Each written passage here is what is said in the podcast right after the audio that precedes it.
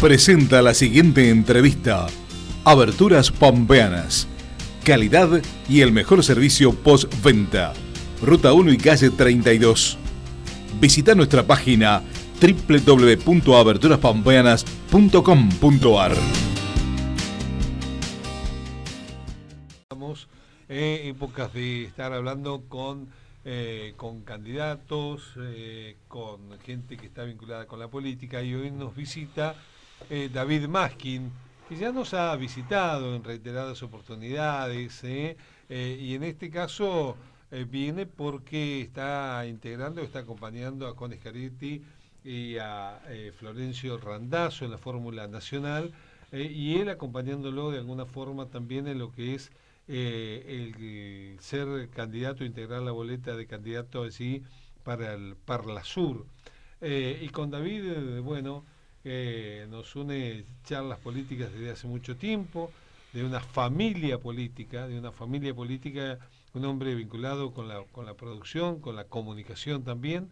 Así que siempre es lindo charlar un poco. ¿Qué haces, David? ¿Cómo te va? ¿Qué tal? Buenos gracias por venir, por visitarnos. Muchas gracias. Siempre, siempre es un, placer estar en esta casa eh, de, colegas, si bien este, estamos ahora eh, con esta vocación de, militancia política, este, eh, también nos une las actividades profesionales, así que un placer enorme y poder llegar a a esta audiencia enorme que tiene el U37, a esta llegada que tiene el sector rural tan, tan, tan respetada. Así que muchas gracias. Decir Maskin es decir política también.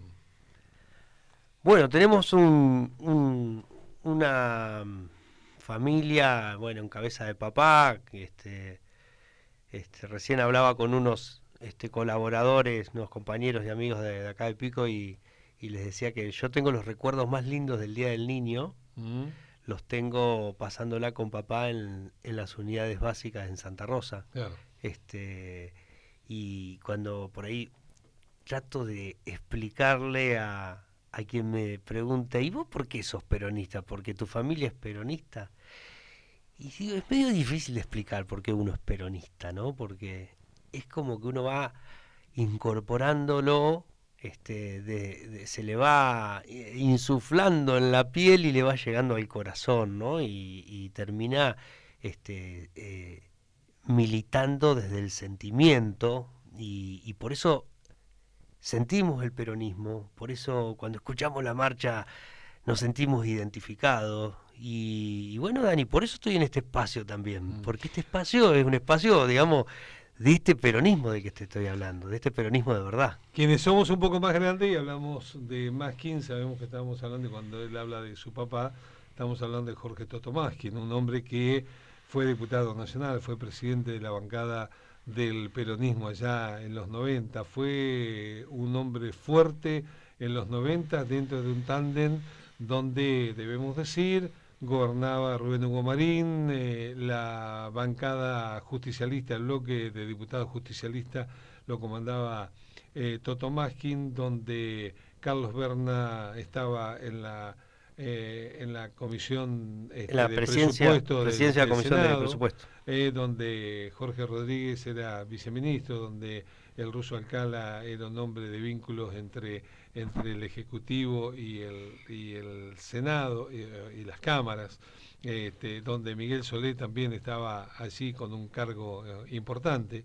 Eh, digo, en un momento donde la provincia de La Pampa también eh, sacó ventajas de ese momento, porque hay que recordar que fue la época donde se acordó el acueducto del río Colorado en sus distintas etapas, más allá que se hizo solamente hasta Santa Rosa, ahora estamos este, con esta posibilidad de que se concluya hasta General Pico, pero también en ese momento, y fue un gran gestor Toto Maskin, eh, algo que tuvo que ver con un crecimiento muy pero muy importante de la provincia de La Pampa, como es nada más ni nada menos que la regionalización del Banco de la Pampa. Sí, sí, y, sumaría a esa etapa eh, el desarrollo de justamente el lugar donde estamos ahora. Exactamente. ¿eh? Eh, zona franca, eh, bueno, y un paquete de viviendas que en ese momento eran 5.000 viviendas, plan 3.000, viene de esa, de, esa, de esa familia. Este, un hombre que Toto llegó desde la provincia de Buenos Aires, ¿eh? desde allá, desde Francisco Madero, ¿eh? partido de Pehuajó, hace muchos, muchos en años. Realidad, en realidad mi Este- familia eh, son de son de Bernasconi. Ah, de Bernasconi. Nuestros orígenes Pero son- estuvo en Pehuajó también. son de Bernasconi. Eh, eh, en una etapa de, de- de la familia están en realidad en, en estuvieron En Francisco en Madero. Francisco Madero al ladito de, De Pehuajó. de y, y mi viejo que es un tipo siempre eh, un gran innovador no un desarrollista Mm. este eh, en un en uno de sus emprendimientos este siembra maíz de Guinea Mm. el maíz de Guinea es el maíz que se usaba, y se sigue usando, pero está industrializado, para hacer las escobas. Mm. Este, claro, la producción del maíz de Guinea era muy intensiva este, y algunos errores de cálculo este, hizo que sembraran algo así como 100 hectáreas cuando una fábrica utiliza en el orden de 2 a 3 hectáreas. Mm. Así que llenaron todos los galpones de madero y toda la zona de acopio de maíz de Guinea, que no había capacidad de poder comercializarlos. Así que de ahí este, redobló la apuesta y armó una fábrica de escoba. Mm. Esa fue bastante exitosa y de ahí es que viene el apodo de escobero Sí. o de ruso, por los- Ah. nuestros orígenes judíos, de ruso escobero a, a- a- a mi papá. Mm. Pero él viene eh, a La Pampa en el año 1961, nu- 1960 o 1961, a, estudiar ciencia económica. A la Y Universidad él Nacional de La Claro, él es, él es el- la segunda camada de los, de los primeros egresados de la Mm. Universidad eh, de Ciencia Económica. Exactamente, que además arrastraron varios eh, de la zona de Pehuajó, este, Sí, claro. Eh, Piojo de Mato, Guiberaldes, hay, hay varios. Y además tiene otra particularidad, que siempre, varias veces se la pregunté, porque un hombre que además hizo una casa muy pero muy linda, que le cuento a la gente de General Pico, pero quienes vivimos en Santa Rosa en algún tiempo, una casa muy pero muy linda, pero la hizo en el lugar donde, donde nacieron todos ellos o, se criaron todos Sí, ellos, claro, sí. eh, que es en Villa Parque. eh, Sí, sí, en mi barrio. eh, que- ahí, vivo yo también. claro, que- que él siempre claro. decía, este, se, se le preguntaba, porque Villa Parque era en ese entonces un barrio, eh, este, un barrio de trabajadores, un barrio pobre de la ciudad de General Pico, y sin embargo él se hizo una casa allí. Es una casa muy linda, pero la hizo allí cuando la podía haber hecho en algún otro lugar tranquilamente.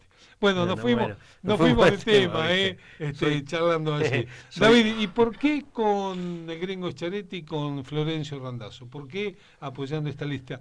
Alguna vez, y recordaba hace un rato, este, eh, viniste y siempre estuviste eh, potenciando, me acuerdo, la candidatura de, de la Sota. Nuestra participación en, en- en toda esta última etapa eh, siempre ha estado vinculado a, a un peronismo eh, no alineado con el kirchnerismo. Eh, ahí en ese espacio... A un peronismo no kirchnerista. Un peronismo no kirchnerista. Sí, en eso me voy a tomar una licencia, porque yo no soy anti nada. Este, no me gustan las definiciones que arrancan con los anti, ¿viste? Este, ¿Por qué? Porque en el kirchnerismo hay un montón de compañeros, amigos, este, amigos del alma, compañeros de militancia, que han abrazado alguna de esas banderas que desde mi punto de vista el kirchnerismo usurpó, pero que yo respetuosamente hacia la amistad y hacia el compañerismo no tengo nada que decirle. A lo sumo discrepar, pero no por eso romper lazos de compañerismo, de camaradería o, de amistad, en, lo más mínimo. Este, lo que sí siempre he defendido mi posición de, de- de que no estaba eh, alineado a las políticas kirchneristas ni, ni al kirchnerismo. Este, Sí estábamos trabajando con eh, José Manuel de la Sota y en este espacio, en este peronismo que en Sociedad de la Sota fue construyendo en Córdoba con, con Schiaretti. De hecho, eh, luego de 24 años, este, la provincia de Córdoba resultó electa una vez más una, una propuesta que la lidera un peronista, Martín Yaryola, que proviene del espacio de, de José Manuel de la Sota, continuado por, por Schiaretti. Y Schiaretti termina su, su tercer mandato como gobernador de la provincia. Y Y, suma un randazo que también se opuso a las políticas kirchneristas.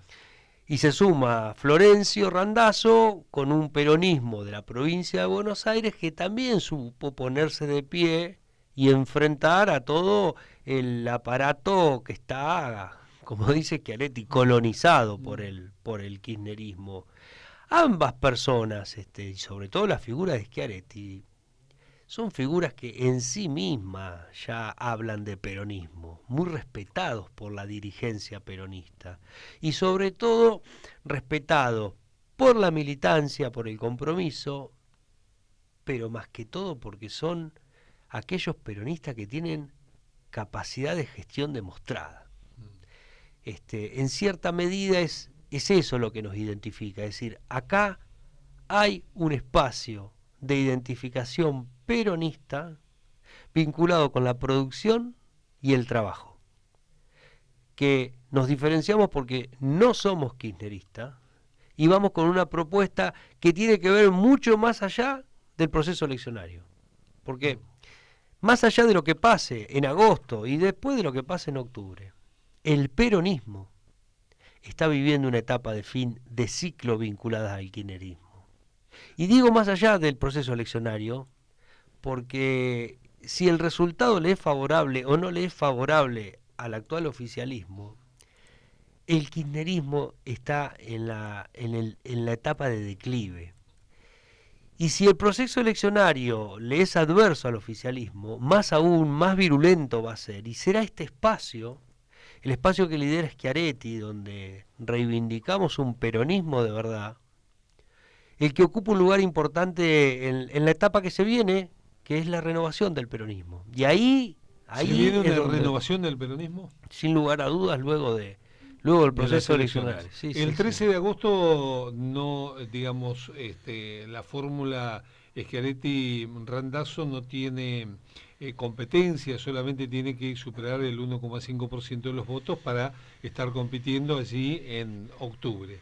De todas formas, están eh, plantando las banderas de, esto, de una renovación en el peronismo. Creo que ese es el, principal objetivo, mm. por el cual estamos militando y por el cual me siento a gusto. Mm. Con 48 años eh, estoy en el espacio que me identifica y que siento donde debo estar eh, militando, que es este peronismo, que no voy a buscar un resultado, que no estoy yendo a buscar algo en lo inmediato, sino que estamos plantando esta estaca, como dijiste vos, Dani, plantando esta bandera tan importante para el peronismo que se viene, para esa necesidad de, de, ser esta, esta reinvención de nuestro movimiento de cara a, poder ofrecerle a la sociedad estos gobernantes exitosos que reivindican las banderas del peronismo. Es decir, peronismo es trabajo, peronismo es producción. Y acá en Córdoba, acá en Córdoba, acá en, en, Pico, no, no es indiferente Córdoba. A veces resulta un poco chocante nosotros como pampeanos cuando en algún momento veíamos este, los modelos exitosos de otras provincias y nos los contaban, ¿no? Como en el caso de San Luis, el caso de Neuquén propiamente, ahora este, el caso de, del modelo de Córdoba, de este peronismo cordobés que sabe gestionar, que promociona la producción, que defiende al campo, que es una de las banderas de este espacio, sacarle la pata de encima del campo sacarles las retenciones en forma ¿Retenciones cero? retenciones cero para que se produzca más y si producís más y ganás más, pagás más impuestos a las ganancias. Pero si producimos 10, tenemos que, aquellos que, que la vemos de esta manera, tenemos que hacer todo lo posible para que se produzca 20. Y ese es nuestro... ¿Producir más es generar trabajo genuino? Producir más es generar mayor producción, mayor dinamismo económico y, como redundancia, mayor trabajo, trabajo genuino. Trabajo el cual tiene que estar el Estado presente sí y, con un rol estratégico. La propuesta de, de Schiaretti y que viene llevando a cabo en Córdoba es el subsidio al trabajo, no al desempleo. Porque es el trabajo, aquel el que el, el, espacio laboral, la dignificación de la persona es la que nos va a enaltecer y la que va a generar ese eslabón que empieza con la, la, la, cadena em, productiva y, y, positiva eh, dentro de la sociedad. Em, entendemos de, de, que esto no es eh, algo en forma inmediata, pero... Se tiene que ir dando. Pero es hacia, hacia dónde se ve ir. Mira, no hay posibilidad de desarrollo económico si no hay inversiones. Mm. No hay posibilidad de inversiones si no hay un esquema de predecibilidad. Sí, sí, de cosas claras, que el empresario eh, pueda saber perfectamente hacia dónde van. Y para que haya predecibilidad tiene que haber reglas de juego, de juego mm. claras, sustentables y que perduren en el tiempo. Y este es uno de los pilares de este espacio y una de, las banderas de Schiaretti. Y, ¿Y hacia dónde va la cosa? Este peronismo es el peronismo del diálogo. no me refiero al diálogo del compartir el café y, poder discutir una idea, me refiero al, al peronismo de la comunicación, del consenso.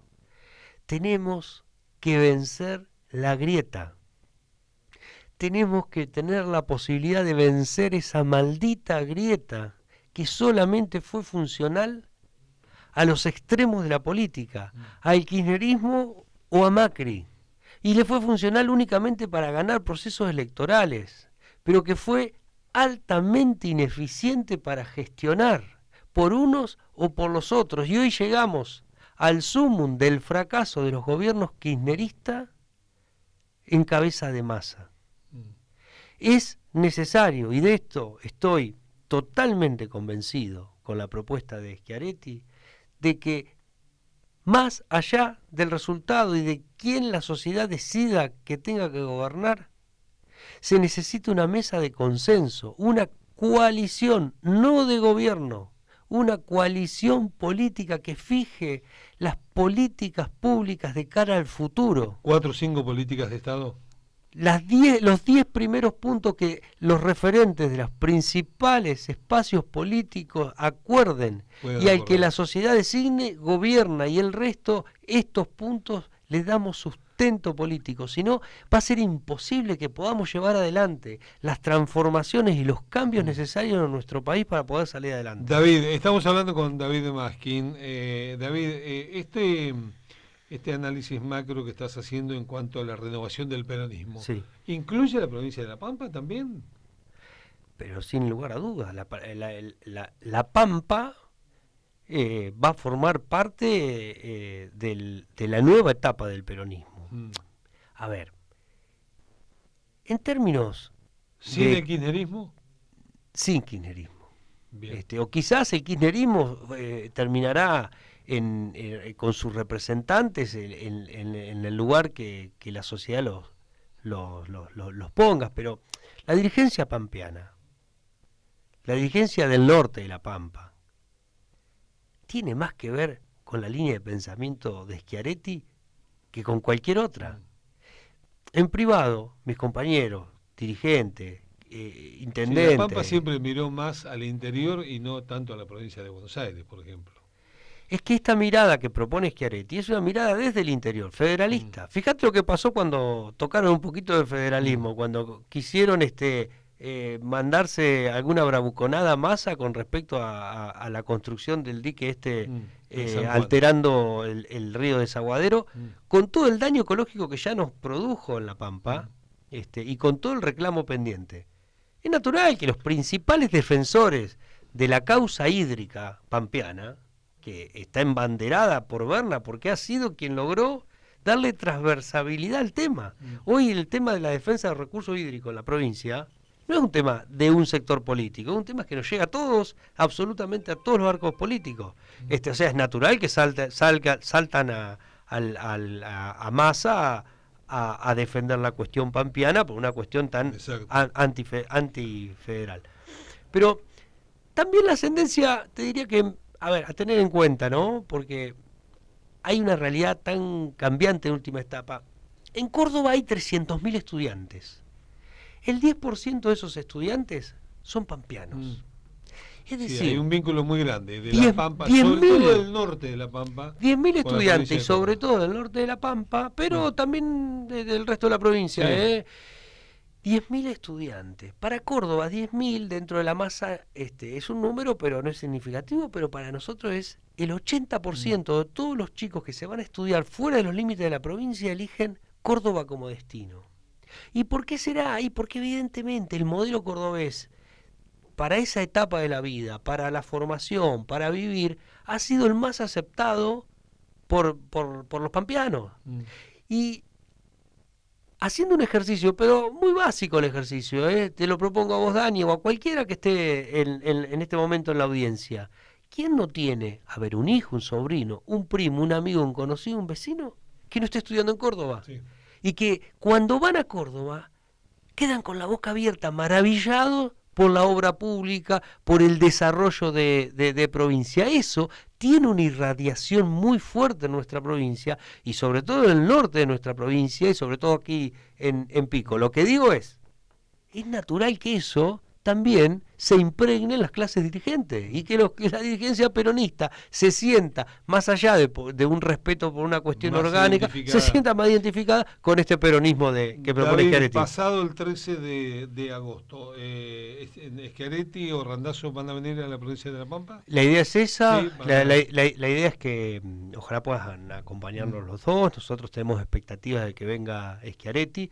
Schiaretti tiene un formato que me parece que es muy adecuado para acá, para Pico, Mm. que es un formato de charla abierta, en Bien. un lugar amplio, en el cual se convoca a, a representantes de los sectores productivos, Bien, así que por podría supuesto venir el- dentro de la campaña. el campo, la, la industria metalmecánica, las pymes, el comercio, en un espacio amplio. Él tiene una disertación y después es a pregunta abierta. Este, muy interesante el formato porque permite un acercamiento total. El cara a cara. Así que esa es, e- esa es la idea para el, el proceso de después de agosto. Bien, y lo último que te quiero preguntar, a partir de esto, ¿nace una nueva línea interna dentro del peronismo, concretamente? No, a partir de esto eh, queda plantada una bandera de representación peronista, Mm. no kirchnerista, eh, de cara a la reconstrucción, a la renovación, a la reinvención del peronismo. Ahí es donde me encuentro militando. Bien. David, abrazo grande. Eh, gracias Bueno, por muchas y gracias. gracias por venir a, a charlar un poco de todos estos temas. Muchas gracias, Eh, seguramente seguiremos en contacto, así que sí, claro, cla- claro que sí, agradecidos enormemente, mi, mi saludo a toda la audiencia y, y seguiremos en contacto desde el lugar que nos toque. Muchísimas gracias, Ani. David